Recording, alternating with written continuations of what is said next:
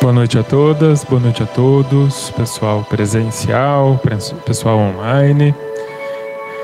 Vamos dar início à nossa roda de conversa e de estudo do Livro dos Espíritos. Mas antes vamos fazer nossa prece inicial.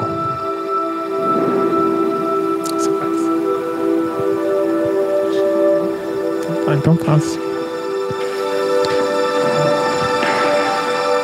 Amado Mestre Jesus,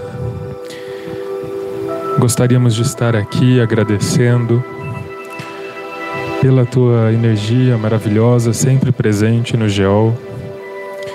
Que hoje, junto dessa energia e dos bons espíritos, nós possamos estudar um pouco mais sobre o plano espiritual, sobre o mundo espiritual, sobre o espiritismo de Kardec e que a gente possa continuar caminhando juntos, de mãos dadas no progresso espiritual, intelectual e moral.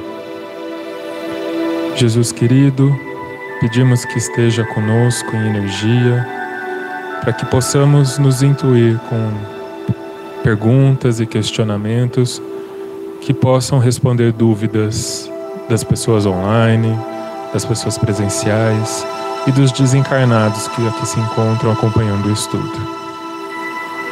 Obrigado, Mestre Jesus, pela oportunidade de trabalho e pela oportunidade de estudo.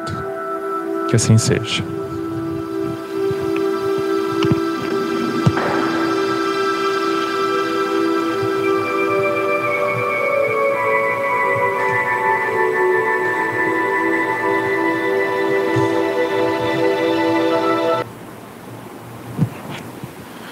Bom, então, vamos dar continuidade ao nosso estudo. A gente está na parte 4, no capítulo 2,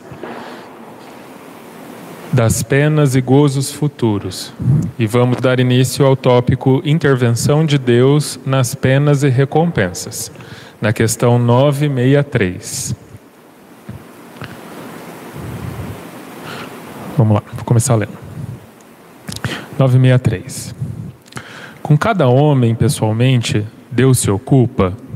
Não é ele muito grande e nós muito pequeninos para que cada indivíduo em particular tenha a seus olhos alguma importância? Deus se ocupa com todos os seres que criou, por mais pequenino que sejam. Nada para sua bondade é destituído de valor.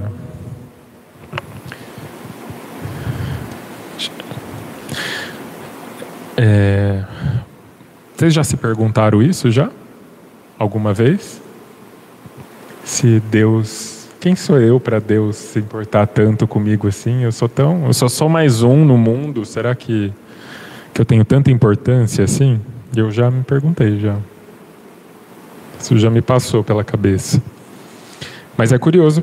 Bom, na verdade é até esperado, né? Óbvia a resposta. A gente sabe que Deus é Uru? Infinitamente bom, justo e bom, né?